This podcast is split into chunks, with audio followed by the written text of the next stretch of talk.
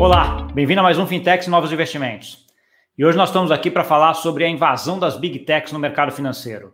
Como é que Google, Facebook e, e todas essas empresas gigantes aí estão entrando no mercado financeiro? Qual o efeito que vai ter isso? Como é que vai ser esse mercado financeiro do futuro? Mas antes a gente vai falar um pouquinho de como é que isso aí está também na Ásia, né? como é que está em outros países. A África tem uma experiência interessante também que a gente vai uh, comentar. Tá? E para isso eu estou aqui hoje com Marcelo Deschamps, que é sócio da MD8 uh, ah, Consultoria, tá? E também com o Ricardo Paixão, que é professor da UNB e também coordenador de inovação da Câmara dos Deputados. Tudo bom, Marcelo? Tudo bom? Ricardo? Tudo bom. Boa tarde, todo mundo. Então vamos lá, acho que a primeira coisa que eu queria uh, que a gente tocasse é contar um pouquinho de como é que é a visão de vocês no desenvolvimento da história disso, né? Porque não é de hoje que de repente a gente tem uma mudança no mercado financeiro, né? Não sei quem, talvez o Ricardo queira Pois começar não. aí. É, é essa é uma questão interessante, né? Nenhuma dessas iniciativas que a gente tem hoje, na época que elas se iniciaram, não, nem tem tanto tempo assim, é, é, ninguém pensava que o, o varejista, ou no caso uma companhia telefônica, no caso lá do Quênia, na África, que isso fosse chegar nem a, a fração do que acabou chegando. Então, acho que é interessante capturar, é, voltar e recapitular um pouco disso, por exemplo, o primeiro caso foi da, da, lá da África, a Vodafone, a companhia telefônica britânica que tem a subsidiária do Quênia, que chama Safaricom. É, por volta de 2004, 2003, você tinha um pessoal, é, é, é o pessoal de ESG, né, que é o que, é, que é de, de, de, pessoal de impacto da, da, da Vodafone na Inglaterra, que é sempre isso, naquela época era pouquíssima gente, né? Era um troço visto assim como um marketing institucional, uma coisa dessa. Então, esse pessoal viu. É, no, eles tinham uma verba da própria empresa para poder gastar, eu acho que o governo inglês contribuía com alguma coisa, para atingir os, é, os objetivos do milênio da ONU. Uhum. E aí, então, pensaram vários projetos e viram que, eventualmente, um sistema para transferência de, de, de, dinheiro no, no, no Quênia seria uma, um bom candidato a, a, usar esse dinheiro, que era um dinheiro até misto estatal, né? Você tinha uma, uma verba, um grant lá do governo britânico. É, chegou lá e começaram a fazer, basicamente, era um sistema, a companhia telefônica. É, o que, que, é uma grande dificuldade de um lugar igual o Quênia, por exemplo? Você tem, antes você tinha 10% da população bancarizada e você tinha uma quantidade muito grande né, de pessoas que trabalhavam na cidade, Nairobi, e, e tinha, por exemplo, a família, os pais, etc., que continuavam lá na área rural. Então, a pessoa dessa da área rural, por exemplo, para receber um benefício do governo, ela tinha que. Uma, uma agência bancária típica ficava tipo a 100 quilômetros de onde a pessoa morava. Então, a pessoa tinha que ir lá, pegar um ônibus, se expor à questão de segurança, né? Porque, tipo assim, aquilo, a pessoa vai estar lá, uma velhinha, por exemplo, carregando dinheiro vivo. Então, o que eles viram é o seguinte: a, a companhia telefônica tem uma cobertura extensa, tem quiosques, por exemplo, de venda de, de venda de crédito de telefone, e esses quiosques estão dentro praticamente quase de todo pequeno comércio. Então a ideia deles foi o seguinte: se eu tiver um sistema baseado na tecnologia mais simples possível que tinha na época, que é SMS, foi o, sistema começou em 2007, a gente pode fazer de criar isso, ou seja, eles criaram é, é, uma espécie de token, não, é, não, não, não, cabe a exata analogia, mas assim, foi uma coisa, porque é uma tecnologia muito simples, né? E, e, e com isso fizeram testes é, é, usando esses SMS aí para as pessoas transferirem valores. É, eles não tinham, eles achavam que seria uma coisa marginal. A coisa começou a pegar. É, o primeiro experimento que fizeram de seis meses, eles literalmente tinham 50 mil usuários dentro do, do sistema. É, e quando a coisa entrou. Ah, outra coisa, por exemplo, eles perguntaram ao Banco Central, naturalmente, né? Fizeram a companhia telefônica, se para um serviço experimental desse de transferir SMS para a velhinha pegar o dinheiro lá, eles precisavam se aplicar alguma coisa. O Banco Central pegou e falou: não, não se preocupa com isso, não, vai lá e toca, né? Então, é. Bom, quando isso entrou em produção em 2007, chegou o ponto muito rápido, talvez ainda no primeiro mês de operação, que estava, isso estava adicionando 10 mil clientes por dia. É, a partir daí, aí, o resto é história. Né? Hoje, o Quênia tem uma população de quase 10 milhões de pessoas. Você tem hoje que, é, que escorre, os valores são transacionados né, pra, no, no sistema, é múltiplos do PIB. É, é claro que isso é pagamento, né? Então, tipo assim, é, é, o, o, PIB é um, é um, valor fixo, mas, tipo assim, é, são múltiplos do PIB E, e, isso hoje em dia, obviamente, é um sistema, é um sistema de importância sistêmica. E, mas aí, assim, quando você tem um sistema desse tamanho, já começaram a surgir os problemas que, que, que a gente vai ter que falar. A gente vai falar, falar, por exemplo, outro exemplo que é na China. Por exemplo, dado o fato que você tem um sistema desse tamanho em relação a, ao, ao, Banco Central, em relação ao sistema bancário, financeiro do, do país, você vai começar a ter um punhado, digamos assim, de, é, é, de problemas com a própria soberania monetária. Porque uma vez que você trocou você está dentro, digamos, do ecossistema lá do MP, começa a ter acesso a uma série de serviços e coisas, porque eles foram pendurando coisas ao longo do tempo, né? Não é mais só um serviço só de transferência de dinheiro baseado em, em SMS, você tem produtos, vocês colocaram outras coisas lá, estão vendendo investimentos, estão vendendo pequenos empréstimos. Então, e isso aí vai, pode potencialmente até, a, até ser um obstáculo, por exemplo, até em, em, em, se você levar isso ao extremo, a condução da própria política monetária, o que implica na soberania do próprio país. Então, essa é a discussão que a gente chegou agora. É, Ricardo, acho que um pouco antes de entrar até na China, que você já fez, já é. fez até o gancho que a gente já, já ia entrar, que seria o segundo agora. É, o que eu acho algumas coisas interessantes em relação ao MPESA, primeiro que ele começou, porque ele já tinha um sistema lá de trade de minutos, né, de minutagem antigamente, né, então assim, antes foi meio que o, o protótipo de onde uhum. começou, né, que as pessoas ah, era muito limitada a quantidade de minutos que você tinha no telefone, e você tinha lá um sistema de trocar minutos de uma pessoa para outra, uhum. e que foi o sistema que eles utilizaram. Acho que esse é um ponto interessante. O outro ponto é vindo já para agora, né, é impressionante como uhum. isso aí teria solucionado, por exemplo, a questão dos, das filas na Caixa Econômica Federal dos 600 reais agora. Né, que a grande maioria do foi... não tinha conta na, na Caixa Econômica, que teve que abrir, arrumar lá por conta disso, né, e que certamente tem celular. Né? A população brasileira hoje, a grande, imensa maioria da população já tem um, uh, um celular que poderia eventualmente receber num sistema como esse, que você não precisasse de uma conta bancária, né? Então, só fazendo um paralelo um pouco antes, aí um pouco depois. É que foi, é, é, é mais ou menos o que aconteceu agora com a Caixa Econômica Federal, de ter que cadastrar ou criar trinta e tantos milhões de contas digitais de, em pouco tempo. Então, voltando um pouco à, à discussão de, de Quênia, aí você tinha uma motivação uma motivação e um cenário é, é, propício para acontecer isso. A motivação era a inclusão bancária, ou seja, você tinha um sistema, uma sociedade basicamente, praticamente toda não bancarizada. E você tinha um sistema financeiro pobre, um sistema financeiro não desenvolvido. Você tinha um sistema de tecnologia, no caso do, do Quênia, que foi o sistema de telefonia, e no caso da China foi a, os e-commerce, ou seja, você tinha um, outros sistemas, outras redes capazes de atingir total, a totalidade da população, ou com celular digital, ou, ou smartphone, ou através de um celular normal, uma conta telefônica, e você trazer o sistema financeiro, você trazer produtos financeiros, principalmente o que começa um produto de pagamento, que é o produto mais simples, é o mais face-to-face, que você tem lá, depois vem crédito, seguro, vem tudo em cima, que é um cenário, que é o cenário que a gente, é o cenário do, do que está acontecendo, do que aconteceu na prática de você ter essas duas indústrias diferentes da indústria financeira entrando no sistema financeiro. Esse é um, um cenário.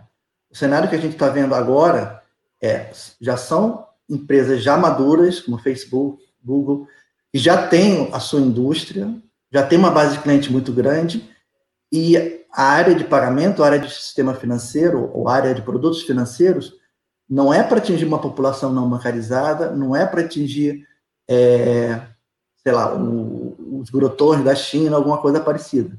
E simplesmente para reforçar o seu outro pagamento, o seu outro business. Facebook, ou todos esses sistemas de mídias sociais, querem oferecer pagamento, querem oferecer depois produtos de crédito, para ter as informações, para ter o conhecimento, o comportamento desses seus clientes, é, como pagamentos ou como investidores, para poder vender os seus outros serviços, o seu core, que é é vender os seus anúncios, vender. Ou seja, é, é, um, é um cenário totalmente diferente. Ele não está atingindo o, uma população desbancarizada. Na verdade, ele quer aproveitar que o cara está dentro da rede lá o dia inteiro, postando foto, conversando aqui, e aproveitar para o cara não sair da, da rede. Eu não quero que você saia daqui para fazer um pagamento, eu quero que você continue aqui dentro. Não quero que você saia daqui e entre no site para fazer seu investimento, eu quero que você continue aqui dentro. É um fenômeno um pouco diferente talvez, aí a gente vai discutir agora com, com, com você, Ricardo, com o Gustavo, um pouco mais crítico para o sistema financeiro já estabelecido. É, eu não sei se, se, se a gente pode ir nessa linha de discussão aqui. É, eu, eu acho, Marcelo, acho que concordo contigo que é diferente, é uma outra situação, né? Principalmente a do Quênia era, era clássico, né? Isso que o Ricardo comentou, que estava querendo pegar os não bancarizados, era um negócio mais de, de uh, nesse sentido, né? De um país que tinha um sistema financeiro fraco, etc. A China que a gente passou um passando, e acho que talvez a gente vale a pena a gente colocar um pouco melhor como é que era a, como é que foi a situação da China. Né? A situação da China era uma situação onde você tinha também os grandes e-commerces, né? O Ali, Ali, Ali, Alibaba e, e outros, né?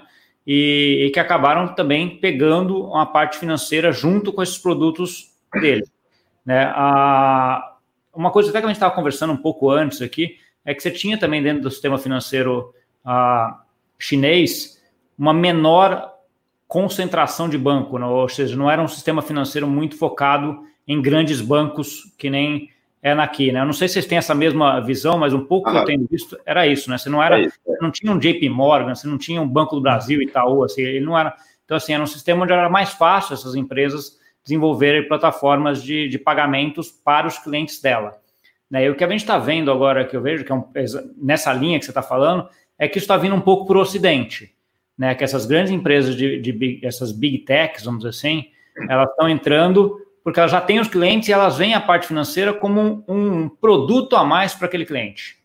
Né? Não é que elas querem fazer a parte financeira, elas querem um produto a mais e ele tem vários uh, uh, pontos aí positivos e negativos de modo geral. Né? Então, assim, acho que vale a pena a gente discutir um pouco assim, o que, que vocês é. acham que tem positivo das big techs entrando no mercado financeiro e o que, que tem de preocupante, vamos dizer assim? Pois é, eu acho o seguinte: é, é, a primeira coisa que tem é que são funções que são típicas de governo que são afins à soberania estatal, né? Por exemplo, é, o valor de senhoriagem, né? Que é a diferença entre o valor do dinheiro e o custo de imprimir, vamos dizer assim.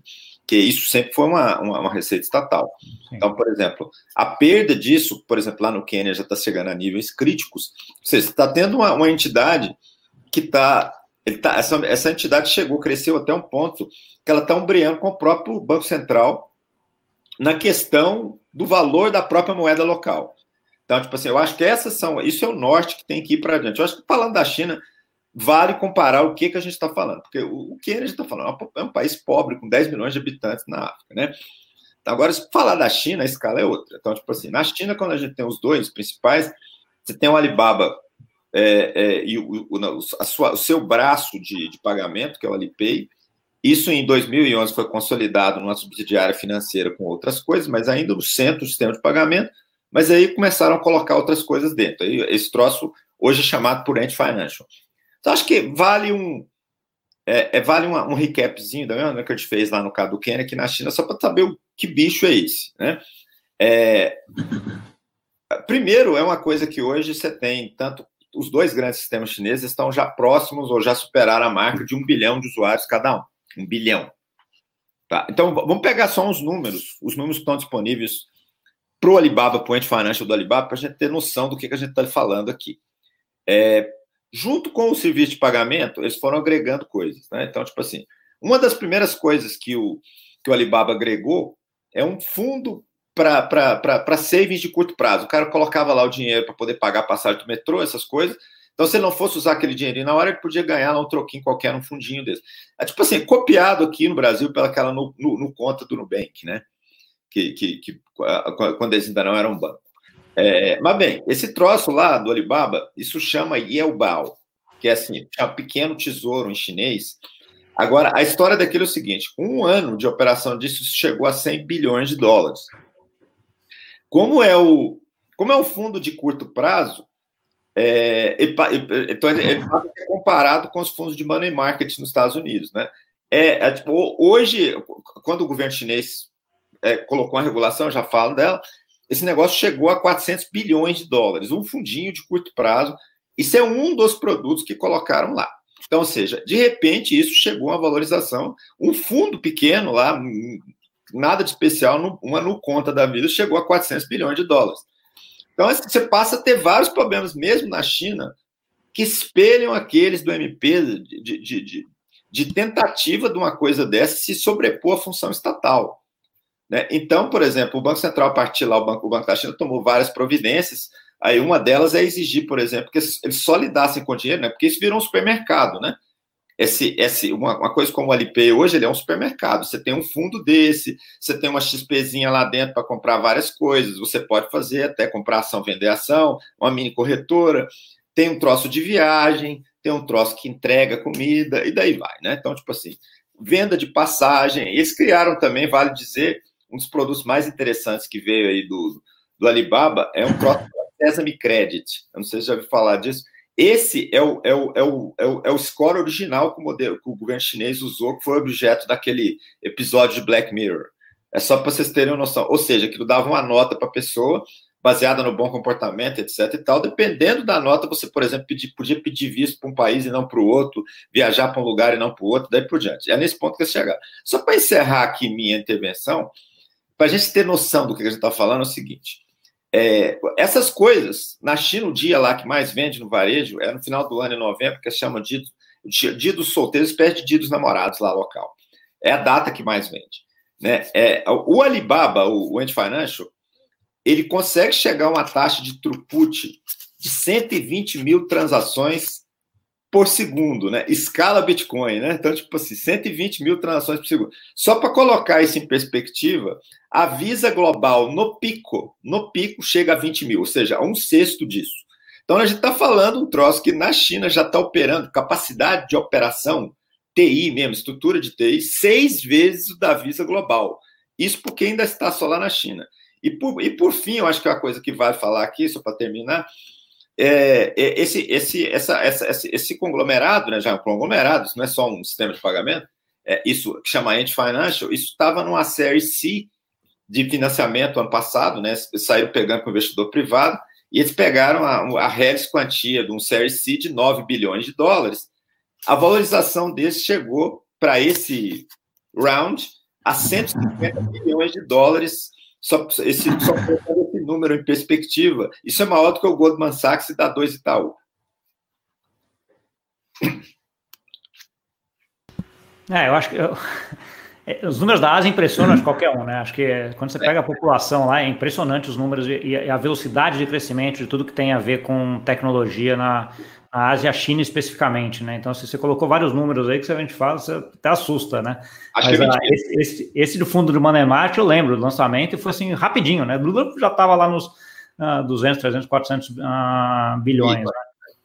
É, então, assim, é, é, muito, é muito dinheiro e muita, muita gente, né? Então, assim, uh, mas aparentemente ainda localizado lá, hein, né? A gente vê algumas uh, tentativas, e até eu estava lendo um paper esses dias sobre internacionalização de WeChat e Alipay, né, já estão começando a abrir um pouquinho ali os tentáculos ah, para sair da, da China, né, mas indo basicamente na Ásia. Né? É, então, Alipay tem na Índia, eles compraram o PayTM, que é uma, é outra, é. uma espécie de Pay indiana. Né? É, eles têm, tem duas estratégias diferentes que eu estava vendo. Por exemplo, a, a, o Alipay está indo na estratégia de fazer parceiros locais e comprar alguém, mas deixar o parceiro local ainda com uma certa é. autonomia. O WeChat já é uma estratégia um pouco mais diferente, onde ele toma a compra eventualmente, mas ele que toca, toca a operação. Mas os dois com uma estratégia muito parecida de indo para lugares onde você tenha muito contato de chineses. Então, por exemplo, eles tinham hum. uma discussão de, por exemplo, Singapura, por exemplo. Ah, foi, tem muito chinês indo para Singapura, aí o chinês usa o Alipay ou o WeChat na China, chega em Singapura não pode usar porque não tem, então eles estão se organizando para também ter uns sistemas na, na coisa, mas ainda muito ali localizado Ásia, né? Então, assim, você tem ainda poucas iniciativas, né? Eu, eu não vi nenhuma mais aqui uh, Ocidente, né? E aí tem o que a gente vê aqui no Ocidente é mais a, as grandes do Ocidente tentando também fazer essa, essa ponte aí, né? Então aí teve no Brasil recentemente o, o, o WhatsApp, né? Que é do Facebook, tentando fazer aí um sistema de pagamentos, um, um acordo com a Cielo aí para fazer pagamentos via WhatsApp, né? ah, já tem todos os Pays da vida, né? Então, Google Pay, Apple Pay, uh, todos esses daí já têm uh, as carteiras, wallets dele. o meu ponto é assim, acho que para eles é claramente um, um, uma coisa boa de entrar, né? Então, assim, eles já têm claramente, já tem muitos clientes lá dentro, né? A experiência de pagamento é uma experiência que ainda é mais complexa ou eventualmente chata, né? Quando a gente chega lá em praticamente todos os e-commerce, tem que pagar, tem que colocar número de cartão de crédito, é aquela coisa meio truncada sempre, né? Então, assim, é um, um negócio que eles tendem a querer controlar para que seja isso aí mais fluido e melhor, além de gerar muito dado para eles também que eles poderiam analisar para tornar a tua a venda melhor, né? O que oferecer para você melhor. Então, assim, para eles eu acho que uh, é no-brainer, né? Assim, não teria dúvida que eles gostariam de entrar. O que eu vejo é, é da parte dos reguladores muito receio nisso, né? Reguladores, aí eu digo assim, os reguladores tanto a uh, autorregulações, né? Então, assim, as associações de bancos e etc., como os reguladores, bancos centrais, eh, CVM, todos os reguladores aí, aí do mundo. Por outro lado, eu acho que é um negócio que é inevitável, que eu acho que eles vão entrar. Né? Então, como é que vocês veem essa discussão e como é que vocês acham que isso aí vai desenrolar? Talvez o Marcelo aí que é, aí. Eu acho que, assim, é, concordo, ou seja, é, é pura verdade isso. E um ponto interessante é que essas redes sociais, Facebook, Google, eles entram, a primeira porta de entrada é pagamentos, porque é exatamente o, o frontline, ou seja, de frente para o cliente. E eles têm a experiência, para os outros produtos que eles, que eles provêm, do, do, do, atendimento do cliente e exatamente o que o cliente quer, ou seja, eles são melhores do que qualquer banco, mais moderno que os bancos estejam se tornando, do atendimento do, da experiência do cliente, ou seja, do customer service ali na ponta. Então, eles conseguem fazer um atendimento mais fluido, sem fricção, para o cliente entrar via pagamento. Depois eles vão começar a agregar produtos financeiros, que aí eu acho que começa a haver um pouco mais de problema do ponto de vista da regulação, mesmo que ainda tenha no sistema de pagamento. É você começar a oferecer produtos de crédito ou produtos de seguro. Vamos supor, pegando só a linha do produto de crédito. O de crédito, em geral, pegando o exemplo da Amazon, que oferece crédito para os lojistas, eles têm a, a, vantagem de você não precisar. Primeiro, basicamente, o crédito que o Amazon fornece o lojista é um crédito curto, de curto tempo, ou seja, são créditos de, de sei lá, meses, no máximo dois, três meses, são créditos de período curto, e valores pequenos. E são créditos sem garantia, são não colateralizados. Por quê? Porque eles já sabem qual vai ser a receita daquele lojista e eles podem também até descontar do pagamento que vai chegar para aquele lojista, porque o pagamento está tá dentro da rede. Então, ele vou te dar um crédito, porque eu sei que você vai vender no, mês, no próximo mês X mil dólares. Desses X mil dólares que você for vender, eu já pego o meu pedaço. Então, o crédito praticamente é free. Então, eles têm essa vantagem de oferecer crédito, mas ainda ainda estão em crédito é, é, de curto prazo. Seja, eles podem atingir esse, esse padrão de crédito. Não são não vão ser, provavelmente, tão cedo, fornecedores de crédito a longo prazo. Tem um outro ponto que eu acho que é interessante mencionar: até a oferta de produtos e de serviço, oferta como os fundos, você tem to toda uma regulação no mercado bancário para exigência de fundos, como onde o fundo vai aplicar o dinheiro, ou seja, o fundo vai receber o seu, o seu depósito, mas tem a, a parte ativa dos fundos. Isso é tudo regulado para evitar uma, uma, uma aplicação é, mal sucedida ou seja, você deixou seu dinheiro lá no, no fundo lá do Alipay ou do, do Facebook. Ele foi lá e torrou no ativo dele, ou aplicou mal aquele dinheiro, você perdeu o fundo. Você não tem seguro de crédito, você não é um banco. Você não tem todas as regras dos arcabouços de proteção de liquidez que tem um fundo no sistema regulado, do que você tem um fundo no sistema tecnológico, assim, não regulado.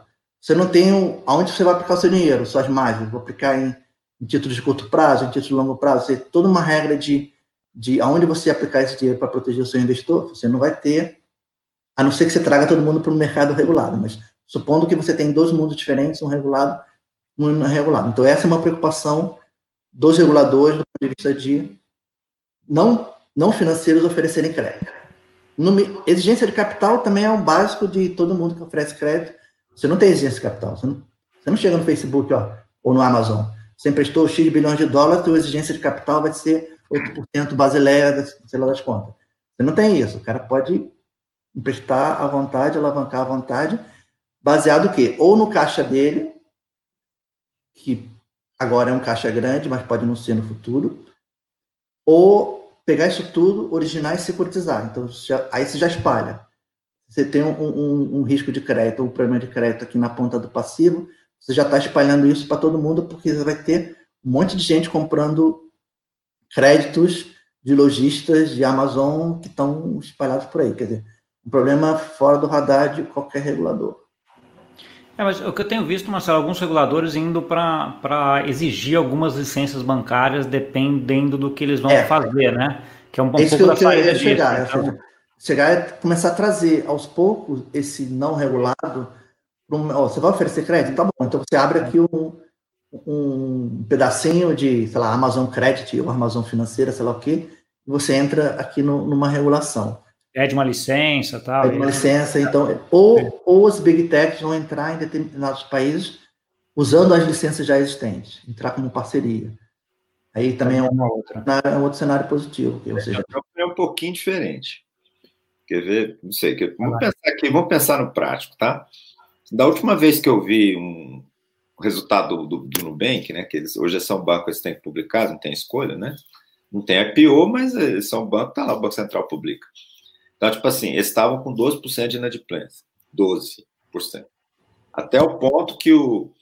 É, não sei se foi o CTO da empresa, se é for, sei lá, o cara disse assim que é prerrogativa da empresa determinar se vai dar lucro ou não. Então tá, né? Mas meu ponto com esse troço, por que eu trouxe esse número? Cara, operação. Você, você fazer uma operação, você criar um score alternativo, isso é um domínio de tecnologia brutal. Isso estou dizendo o seguinte: mesmo uma, uma empresa que tem 30 milhões de usuários, não está fazendo isso certo ainda, estão errando a mão. Tipo assim, não é aceitável uma empresa desse. Tudo bem que seja security, seja cartão de crédito, etc e tal, mas tem a média dessa no banco é 3%, 4% no máximo. No meu ponto, por que, eu estou trazendo esse ponto? A operação é muito complexa. Quando você vê um troço igual esse Sesame Credit, lá da, do Olipay, que, eu, que, que inclusive acabou sendo usado pelo próprio governo chinês, né? Hoje esses caras conseguem dar crédito para o cara rural, a população rural da China, sem problema, porque eles têm, eles têm um super big data, que efetivamente supre a necessidade de, de comprovação é, é, no, tradicional para você montar esse código de crédito, como contra-cheque, prova de residências, tralalá, tralalá. Isso, isso no, no, no, na área rural da China não existe, porque a área rural da China está tá no equivalente à idade média atual. Né? Então, esses caras têm uma capacidade operacional, esse número que eu falei lá das transações por segundo e tudo mais, que não tem nada que chega perto. Eu acho que assim, o sistema bancário está com essa bola toda, não. Primeiro, vamos entrar nos pingos nos is aqui devidos. Por exemplo, é, é sabido o melhor sistema bancário do mundo é americano, né? Alguma dúvida? O, o banco, o banco mais bem gerido é o JP Morgan Chase, né? Com se o nome lá do CEO, é o Jamie Dimon, né? O cara que está lá, que é o Então, tipo assim, super bem tocado, super bem gerido, mas não sei se, sabe, se, se vocês estão cientes, todo banco americano trade 25% menos do que do que o valor fundamental, né? Essa é uma regra. Tipo assim, eles tradam a 25% de desconto, por quê? Porque é, é tipo assim, é, é, é, a síndrome do, do Kinder Ovo. Pode ter uma surpresa, né? Tipo assim, você é pode né? ter uma surpresa. Então, tipo assim, cara, sistema bancário, ah, então, tipo assim, eu acho que. E, e outra coisa, vamos voltar lá. Isso na Europa, na Europa é game over, né? Os, os, bancos que eram grandes na Europa, vamos lá, Royal Bank of Scotland, que chegou a ser o maior no, banco do mundo, né? Essa porcaria não só teve bailout do governo britânico em 2008, mas assim, ao contrário dos Estados Unidos, né, que o Fed privatizou, é, é, estatizou o Citibank, mas depois vendeu, tipo assim, o governo britânico ainda está com, essa, com esse abacaxi na mão.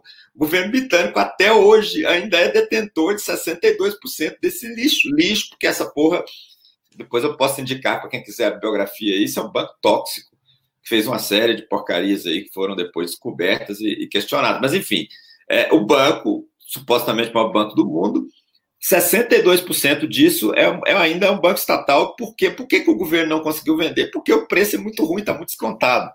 Deutsche Bank, antigo grande coisa que tinha, demitiu só ano passado 16 mil pessoas, né? Ou seja, eles eliminaram toda a área de investment bank. Então, tipo assim, é um troço que literalmente tá, é, tá, é, tá, tá, no fio da vida. Então, eu acho que assim, o sistema bancário como um todo, isso não acontecia no Brasil, esses descontos. É, ou seja, se você olhar os grandes bancos do Brasil, estão numa posição é, que não se compara a isso aí.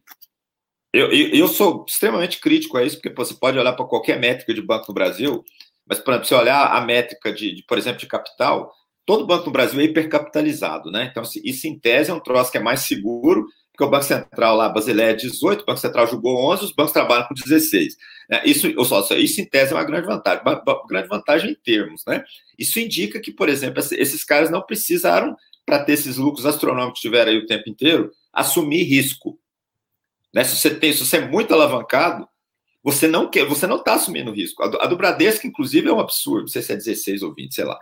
O último número que tem disso aí. Então, o sistema bancário no Brasil não teve esses descontos porque foi muito lucrativo durante muito tempo. Uhum. Mas eu acho que isso está acontecendo agora. Então, assim, é só falar com, com alguém que faça análise de equity. Eu acho que esse fenômeno já está vindo. E segundo, só para fechar essa intervenção minha aqui, eu acho que tem uma diferença qualitativa do que está acontecendo agora é, é, em relação ao que a gente estava falando, por exemplo. Então, tipo assim, não dá para confundir o que está acontecendo de entrada de algumas big techs. Essas big techs estão falando assim, que são coisas disruptivas mesmo, né? Lá, a, a, a Safaricom no Quênia, é, o, o, o Alipay e o Chat na China. Bom, o que está acontecendo é o seguinte: o sistema está sendo substituído. Então, tipo assim, você tem um ecossistema de cartão com bandeira, Mastercard, Visa, essas coisas todas, isso está indo para o buraco, isso está isso tá sendo superado. E a intenção é dos reguladores é que aconteça isso mesmo. É, exatamente, né? É, é, basta ver, por exemplo, a consulta pública 77 que o Banco Central publicou há uns dias, para a figura que vai ser uma nova instituição de pagamento, que é o iniciador de, de transação de pagamento. Para que, o Banco Central colocou isso? É exatamente para você ter uma opção de fazer pagamento sem passar pelo ecossistema de cartões.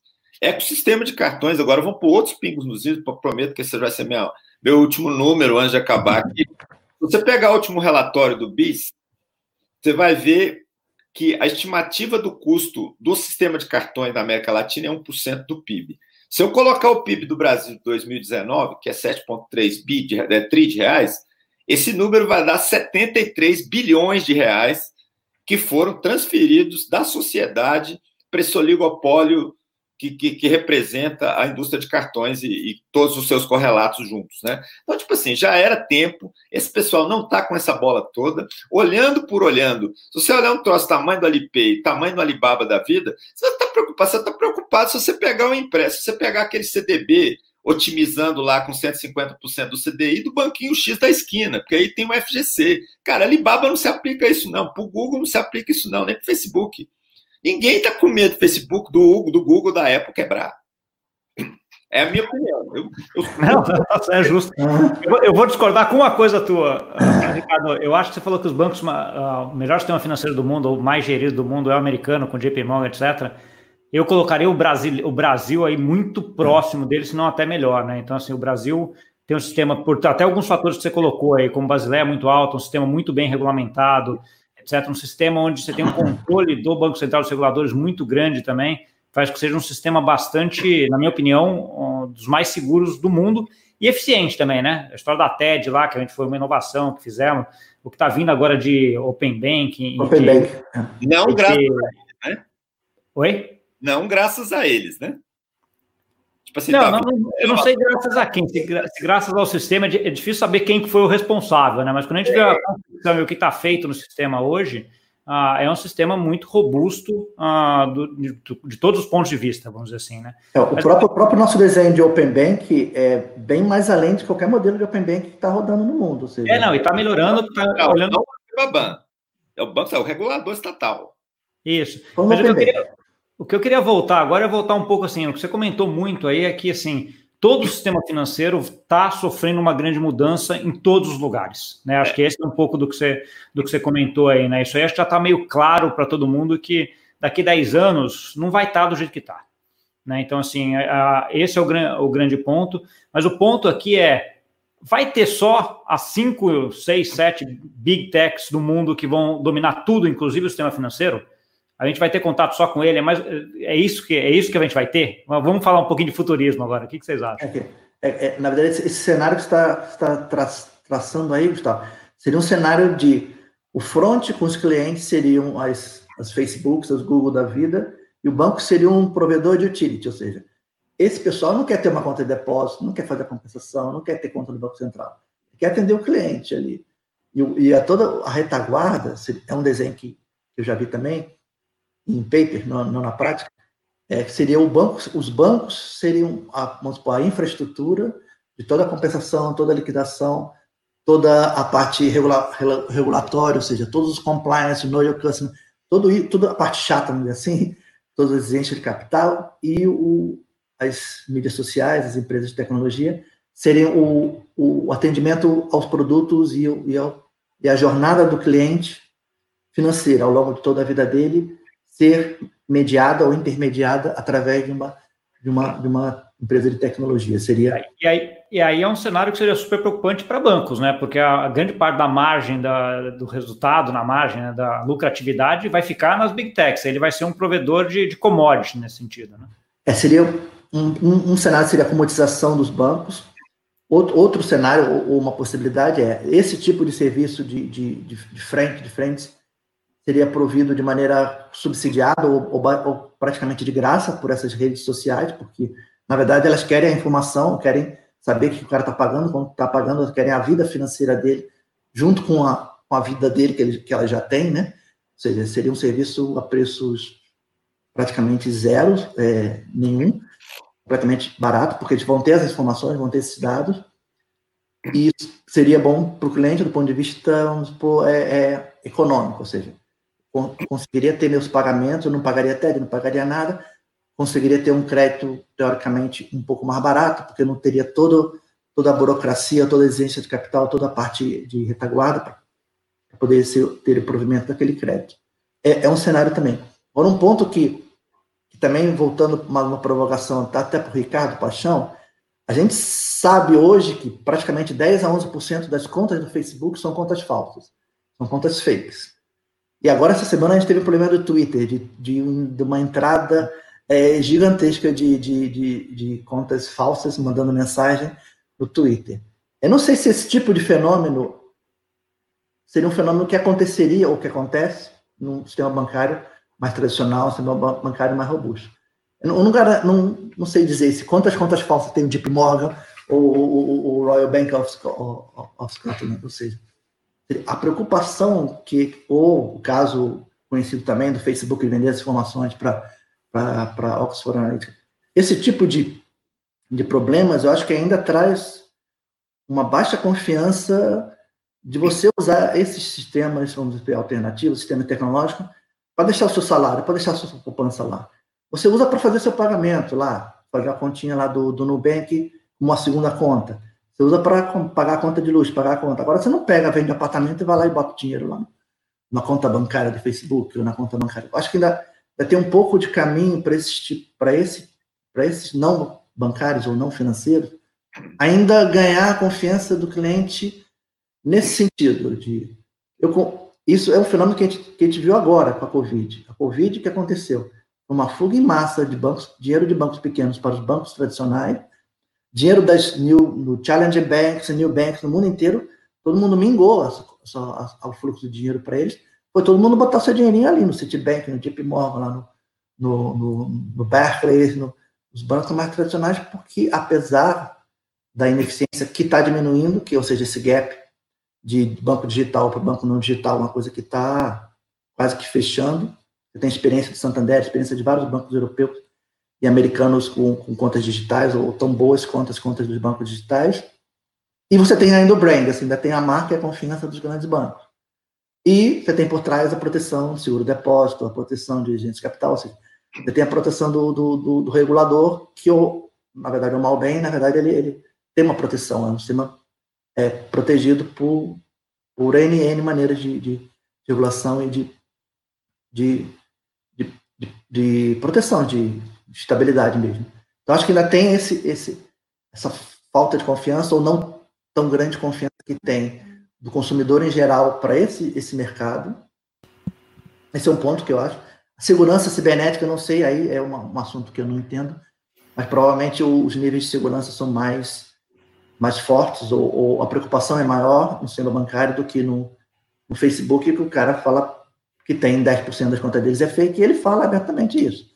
Se um banco grande falar que 10% das suas contas bancárias são falsas, no dia seguinte tem uma coisa bancária, todo mundo sabe o daquele banco.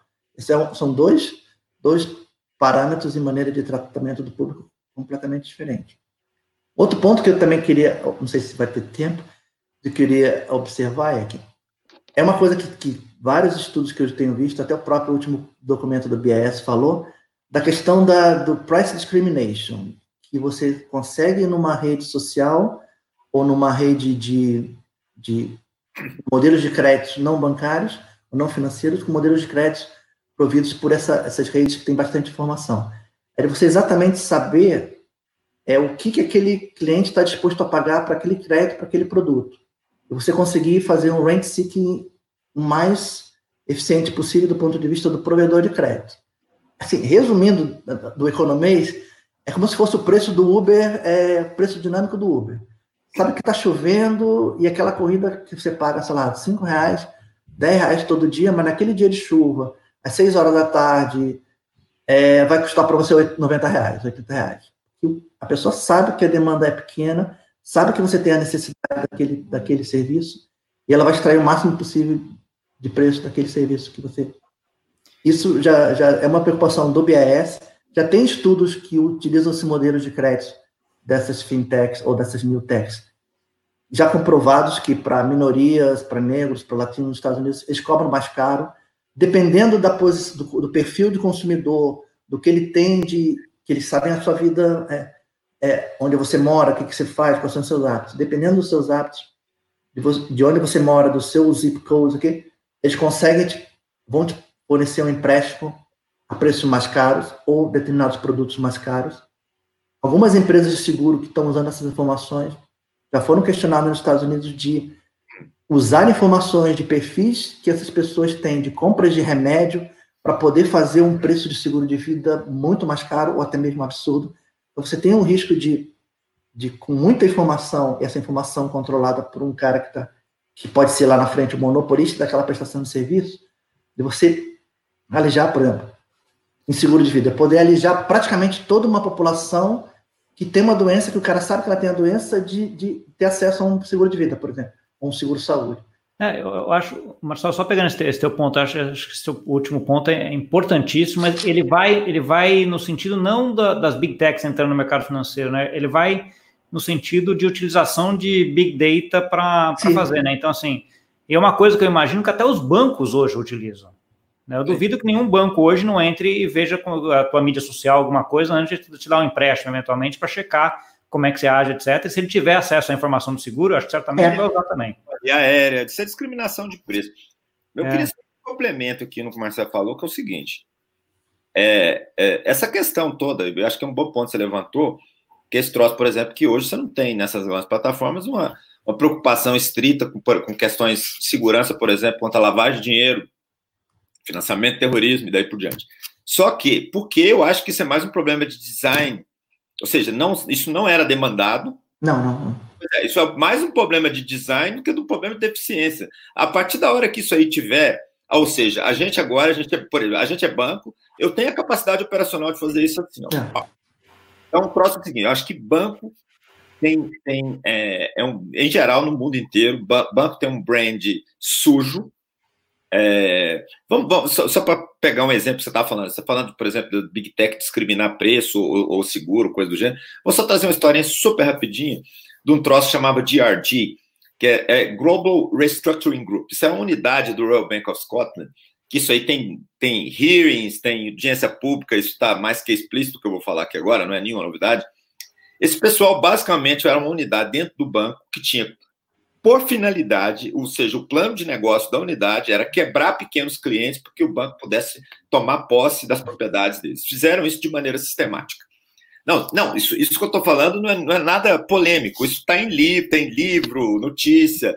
Então, ou seja, você tinha uma subdivisão dentro de um banco na, no, no, na, é, é no Reino Unido que, tipo assim, que o modelo de negócio da subdivisão era quebrar pequenos negócios para o banco poder tomar posse é, dos bens e, revender posteriormente. Então, tipo assim, isso aí e questões de, de, é, é, de risco moral, né? Por exemplo, o banco assumir esse é, risco que muito, muito além do que, do, do, do, do, do que seria razoável, sabendo que vários deles são too, too big to fail. Então, assim, banco, banco em geral, isso é global, não é só no Brasil. Eu acho que banco tem, tem uma, uma marca tóxica, tipo assim, e eles estão agora num ponto que é o seguinte: é, é, para qualquer dessas grandes companhias, a capacidade operacional pouco interessa que o Itaú a, a, a, é, invista um bi, é, um bilhão de reais todo ano em tecnologia. Cara, o que, que é isso para o Google? Então, tipo assim, digamos, não é nada. Nada, isso, tipo assim, tipo assim, da mesma maneira que o Itaú, tipo assim, gastou dinheiro de troco de ônibus para poder comprar XP por 6 bi, o Google pegar 100 bi para um troço que eles acham que pega, é um troço assim. Então, então, tipo assim, eles têm capacidade, e não é só dinheiro. E não é só dinheiro. Capacidade operacional, dinheiro. Não, é não, dinheiro, organização, institucional, uma série de coisas. Porque veja bem o caso do Nubank, você veja bem, não é, lá não tem problema de dinheiro. É uma empresa com 30 milhões de clientes. Os caras não conseguem resolver um problema recorrente de ter é, é, é uma taxa de inadimplência na carteira de 12%, que é inaceitável. Isso é inaceitável. Se vocês não amarem isso até um IPO, se tiver IPO, vai ser um fiasco. Então, tipo assim, você tem um front-end de gênio, os caras são gênios de marketing, mas não conseguem arrumar operação. Então, tipo assim, ajuste de operação não é trivial. Qualquer um que já mexeu com isso sabe o que eu estou falando. E, se, e, Gustavo, eu discordo de você quando você diz que, que, que Banco do Brasil é eficiente. Não é, não é eficiente. E assim, o próprio número que eu citei vai exatamente de encontro a isso. Se você tem, se o banco é, é, é muito capitalizado, ele não está tá usando o dinheiro que a própria legislação permite que ele use para cumprir sua função social, que é fazer. Não, o que eu quis dizer não foi eficiente, cara, eu quis dizer seguro. Não, seguro, seguro porque não precisa assumir risco. Não, é, ou assume menos do que, do que precisaria para dar a rentabilidade que quer. Né? Acho que é um pouco é, é isso que a gente vê. Né? Tem, o sistema brasileiro é um dos mais rentáveis do mundo, assumindo menos risco. Isso, mas, mas essa, essa população, ou seja, o regulador até então você permitiu uma transferência de recursos maciça é. da sociedade para o sistema financeiro, isso acontece nos últimos 30 anos. A postura do Banco Central mudou a partir de 2013. Mas, assim, especialmente de 94 a 2013, acho que mais ou menos na época que o Marcelo teve lá, você teve um troço que é tipo assim, que a questão era você ter estabilidade, qualquer estabilidade. Né? A casa pegava força de inflação de 3 mil por cento, que inclusive permitia, né, se você pegar os, os papers do, do Rubens Penhascisne, da GV, você vai notar que você tinha uma transferência de, durante float, né, de inflação, de 5% do PIB da sociedade para os bancos, né? Então, tipo assim, isso aí era. Esse tipo de coisa tornou depois que do, da, da estabilidade viu real, via as taxas de juros muito altas. Então, assim, isso está mudando, mas eu acho que é o seguinte: é, é, o sistema bancário brasileiro é ineficiente, por fato dele ser muito capitalizado, ele é muito capitalizado porque ele pode viver preguiçosamente sem assumir risco. Assumir risco é cumprir sua função social, que é emprestar dinheiro a risco. Eles não precisavam fazer isso. Durante muito tempo você teve ganho de float, esse ganho de float depois foi, foi, foi substituído por, por, por, ganho de título público do governo, e eles ficavam lá preguiçosamente rolando em cima do dinheiro. É, é, então, tipo assim, é o que está acontecendo. Minha visão agora, só para terminar, você acha que a gente tem pouco tempo, é que é o seguinte: eu não acredito que a gente vai ter um troço que você vai ter, por exemplo, sei lá, Big Tech substituindo o banco. O que eu acho que vai pulverizar. Então, tipo assim, tecnologia. O que é fintech hoje em dia? Né? O que, como é que é a melhor definição de fintech? É, a definição de fintech é o seguinte: você tem que. A tecnologia hoje está permitindo que você ofereça serviço numa escala menor do que, que você precisava. Você tem grande escala com TI.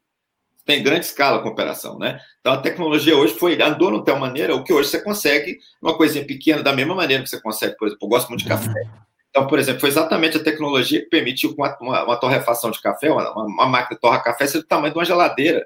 E uma pessoa como a Isabela Raposeiras, lá, um maravilhoso Coffee Lab da Vila Madalena, consiga lá ela fazer aquelas torres de café maravilhosas que ela faz, você precisa comprar o café da Pilão.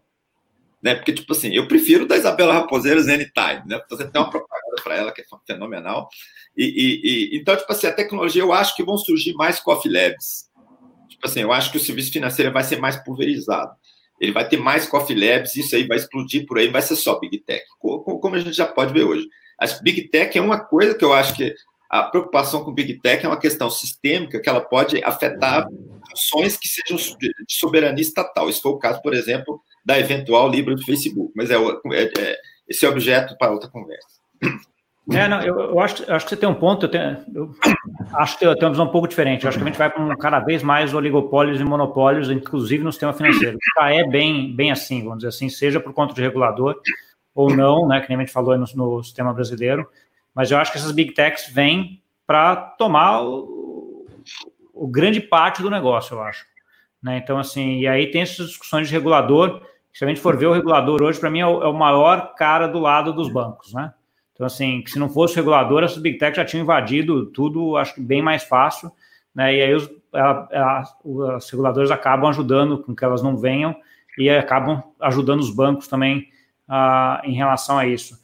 É, o grande ponto que eu acho em relação à fintech, assim, que tem muito essa visão de que as fintechs, a pequenininha, aquela de garagem que vai lá ser criada e ela que vai criar e que vai tomar o mercado financeiro inteiro, né?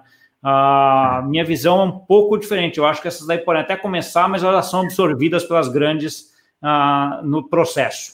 E no final você fica só uh, com as grandes. Eu vejo como a gente deve entrar para a coisa. Um outro tema que acho que só para a gente terminar aqui rapidinho, daí eu queria ver a opinião de vocês, é a ideia de open banking, né? Então, assim, o que a gente está vindo hoje é que os dados bancários vão começar a ser abertos, né, para todo mundo, né, inclusive eventualmente para essas big techs.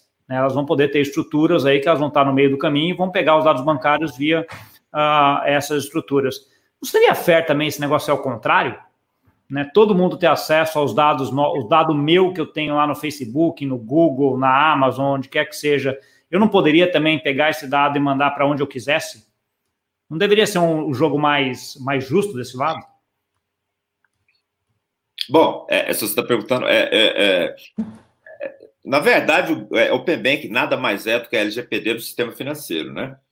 Então, mas, tipo assim, mas LGPD, falando no caso do Brasil, né? a Lei Geral de Proteção de Dados. Então, a, assim, Open Bank é a expressão é a expressão no sistema financeiro da, da Lei Geral de Proteção de Dados. Assim, quem é dono do, do seu dado é você, você obtém. Então, tipo, em última análise, você tem uma série de papers e estudos que já propõem, por exemplo, que coisas como que vivem de, de, de monetização de dados, né, com, com, com propaganda, que é, com, com essas coisas, que elas eventualmente paguem as pessoas. Isso já tem corrente, já tem coisa de tecnologia que está aí nessa direção. E assim, Open Bank especificamente é a expressão da lei de dados, ou seja, o dado é seu. Ou seja, você vai ter acesso ao seu dado se você, se você permitir, né? Porque do contrário é crime. Então, mas, é... hoje, se eu quiser dar acesso é. para algum dado meu do, do, que eu tenho na Amazon, na coisa, eu não consigo, né? Não, não consegue agora, mas é a tal história. Eu acho que a, a própria estrutura da lei de proteção de dados ela está caminhando para esse sentido. Como é que isso vai acontecer na prática é difícil saber. É que, é, na verdade, os Open Banks começou com Bank, ou seja, na verdade você está abrindo os seus dados bancários e o dado de instituições financeiras das instituições financeiras que participam do sistema. É. O modelo australiano ele avançou um pouquinho mais nesse sentido porque os dados de conta de luz, conta de telefone também vão entrar no tal do Open Finance. Lá, Data, né? Open Data, que eles chamam, acho. E, e também lá, no, no, caso australiano, ele foi um, um processo, é um, um, programa não criado pelas instituições financeiras ou pelo Banco Central, mas sim pela, pela Autoridade de Proteção de Dados. É um, é um caminho diferente, ou seja, a autoridade... Essa deveria ter uma também, né? mas é fraca. A gente não tem uma autoridade de proteção de dados aqui no é. Brasil. Então, ele foi um criado, não, tá bom, vai ser um open dado e vai ter o dado financeiro, mas também vai ter a sua conta de luz ou a sua conta de energia, seja um negócio mais, mais geral. Mas não sei ainda se, se, se entrariam ainda as suas fotos no Instagram ou seus, seus dados nas mídias sociais. Mas aí seria, se eu vou dar meu dado bancário para uma Big Tech, eu quero também ter informação da, da Big Tech, ou seja, das informações da Big Tech, porque na verdade, o dado é da pessoa, independente de onde que ela colocou, né? É, não, e, e deveria, aí aplicar, em tese, eu vejo esse negócio indo para frente aplicando em tudo, né? Então, se aquele dado que eu tenho da minha consulta que eu fiz num laboratório em São Paulo, cara, eu quero aquele dado para mandar para um cara lá na, não sei aonde, para ele analisar, entendeu? Eu poderia ter acesso, esse dado, esse dado é meu, e poderia dar acesso a alguém, alguém de algum lugar do mundo olhar aquele dado, dado que eu, que eu permiti, né? Então, assim, ah, eu acho que vai para uma coisa mais ampla e aí vem, aí vem um pouco daquela ideia de, de botar mais poder na mão das pessoas nesse sentido, né? De que o dado é teu e o poder é teu e você define quem que vai usar aquilo lá e não estão usando do jeito que está hoje, né? Porque que no, no, final das contas um dos grandes uh, negócios da Big Tech é que hoje elas não pagam pelo grande produto delas, né? Que é o grande é, insumo é delas, é o dado da gente, né? É, então, tá quando você, quando o produto é de graça, é porque o produto é você, né? Tem uma. É, essa é, uma, essa é famosa, né? exatamente. exatamente. Você estava achando que é tudo de graça, você, tá, você é o produto, né? Você que é o produto. Tá bom. Marcelo, Ricardo, obrigado pela conversa. Foi, sei lá, show de bola. Acho que foi, a gente tem uma visão uh, boa aqui de todo o processo, de como é que vai ser. Uh, e eu gosto muito disso, às vezes igual, às vezes diferente. Acho que a ideia aqui era essa mesmo, a gente debater e cada um colocar a tua, a tua visão. Acho que foi bem legal, gostei muito. Ah, a gente tinha esse programa de falar de um outro tema aqui, mas acabou, o tempo foi longo, né? Mas a gente volta aí daqui a um tempo para a gente falar sobre esse outro tema, que eu não vou nem falar agora, vou deixar aqui no suspense de quem falar. Você aí que nos ouviu aí, nos viu, gostou? Coloca aqui embaixo, fala aí eventualmente o tema que você quer que a gente discuta aqui também, que a gente volta daqui a um tempo para falar, tá bom? Obrigado aí e até mais. Tchau, tchau. Obrigado aí a todos. Obrigado, Gustavo. Ricardo. Tchau, tchau.